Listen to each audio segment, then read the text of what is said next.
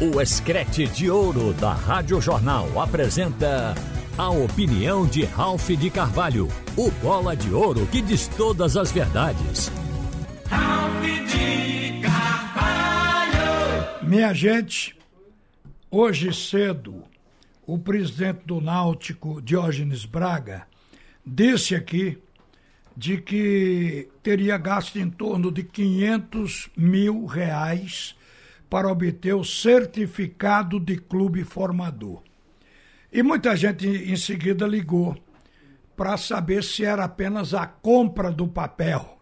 Aí a gente teve que explicar. O próprio Diógenes explicou, mas falou o tempo todo em estrutura e não detalhou.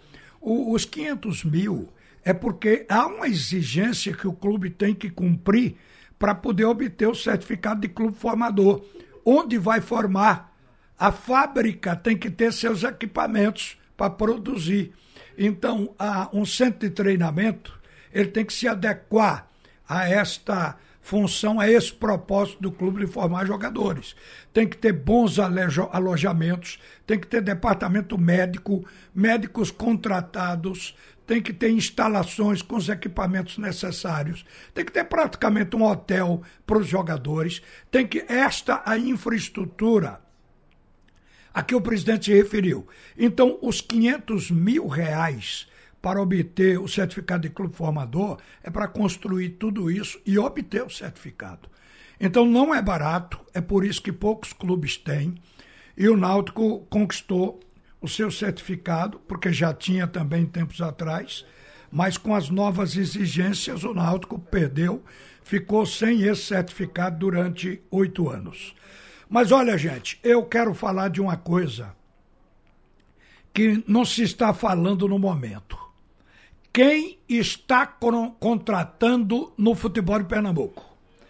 Quem é o conhecedor que está contratando jogadores nos clubes. Pelo que a gente sabe, cada equipe criou seu comitê gestor. Por felicidade dos membros do comitê gestor do Santa Cruz, quem praticamente indicou tudo foi Itamar Chuli. Então, ele assume as contratações, porque sem ele, o Santa também não teria tantos jogadores, 14 já a esta altura contratados. E aí salvou um pouco a cara do comitê gestor. No Clube Náutico Capibaribe, o comitê gestor também não tem um certificado de conhecimento, de profundidade, de qualidade no mercado e, e, e também conhecimento técnico dos jogadores. Mas apareceu Alan Al no caminho. E agora, por último, o o homem do, do futebol, o executivo de futebol do Náutico, que também assumiu esta responsabilidade de contratação. E aí ficou o comitê gestor aliviado desse peso e dessa cobrança. A Laal indicou praticamente todo mundo. No esporte, a gente sabe que o comitê gestor está assumindo porque o técnico veio do exterior. O técnico é argentino, talvez conheça muitos jogadores na Argentina, no Chile, no Equador, talvez ele conheça nos países por onde ele passou, no Peru, mas dificilmente no Brasil. Então, quem assume as contratações?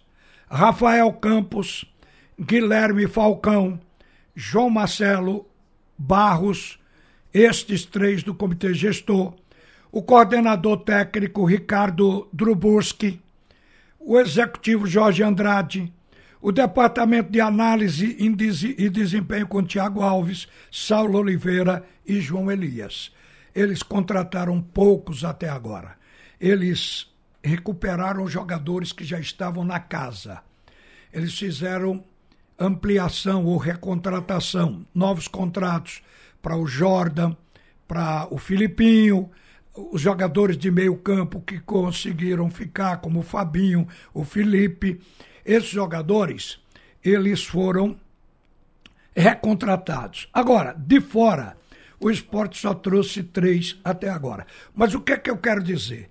É que o comitê gestor do esporte, se o time engrenar e se der bem, vai se aplaudir o que o presidente está chamando de profissionalização. Se der errado, vai dividir a cobrança com o treinador. Porque antes todo o peso recaiu sobre o Enderson Moreira.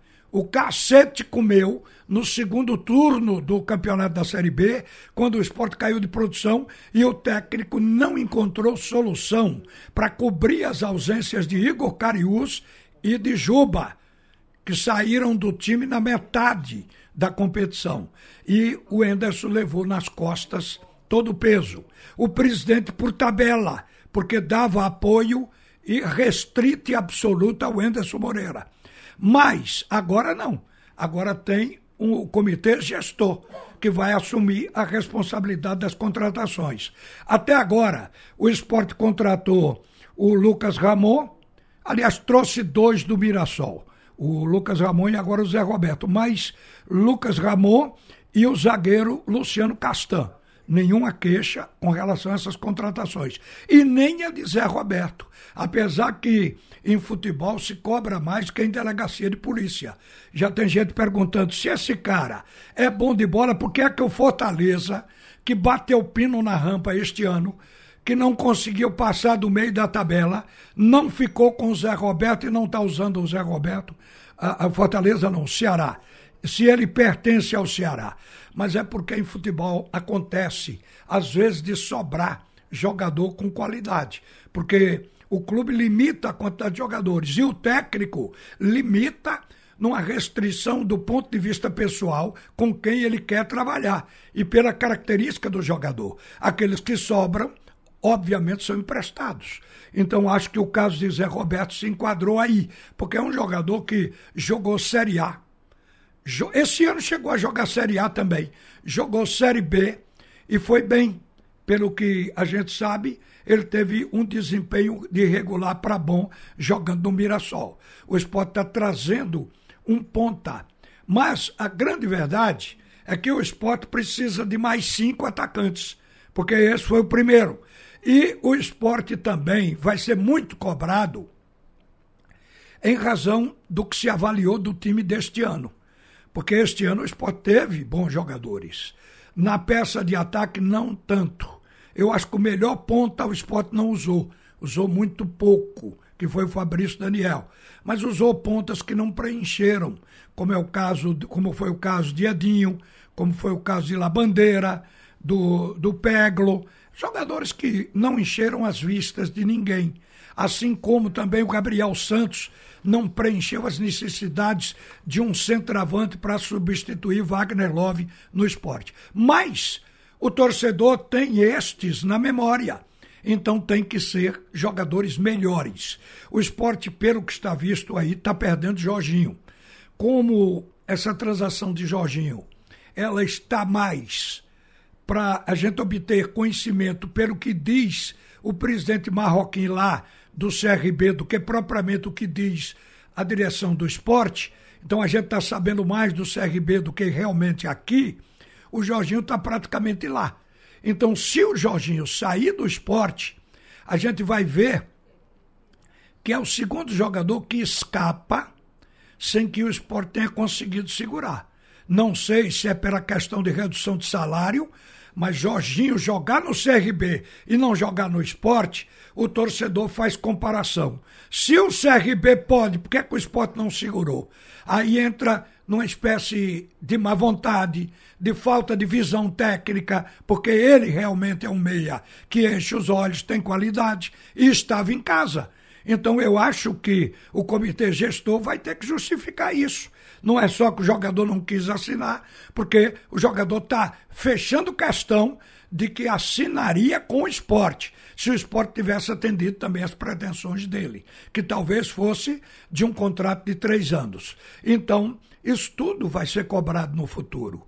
E o esporte, só no esporte, o comitê, gestor está de fato contratando. Porque no Náutico o técnico assumiu, no Santa Cruz são indicações do treinador. No do esporte, a gente já achava que seria difícil.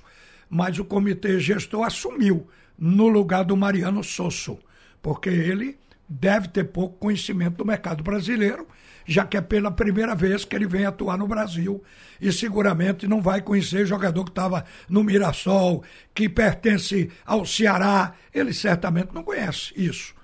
É, ele é um bom treinador, mas não conhece esse mercado. Então, o comitê gestor assume. Apenas essa observação, porque o esporte criou esse comitê gestor e, nas minhas contas, são oito cabeças trabalhando nas contratações. Porque quando o treinador foi contratado, se disse no esporte que tinha sido fruto do trabalho dos três do comitê gestor, dos dois executivos, o coordenador técnico e o executivo, e dos três analistas de desempenho. A soma disso gerou o técnico que aí está, que foi contratado.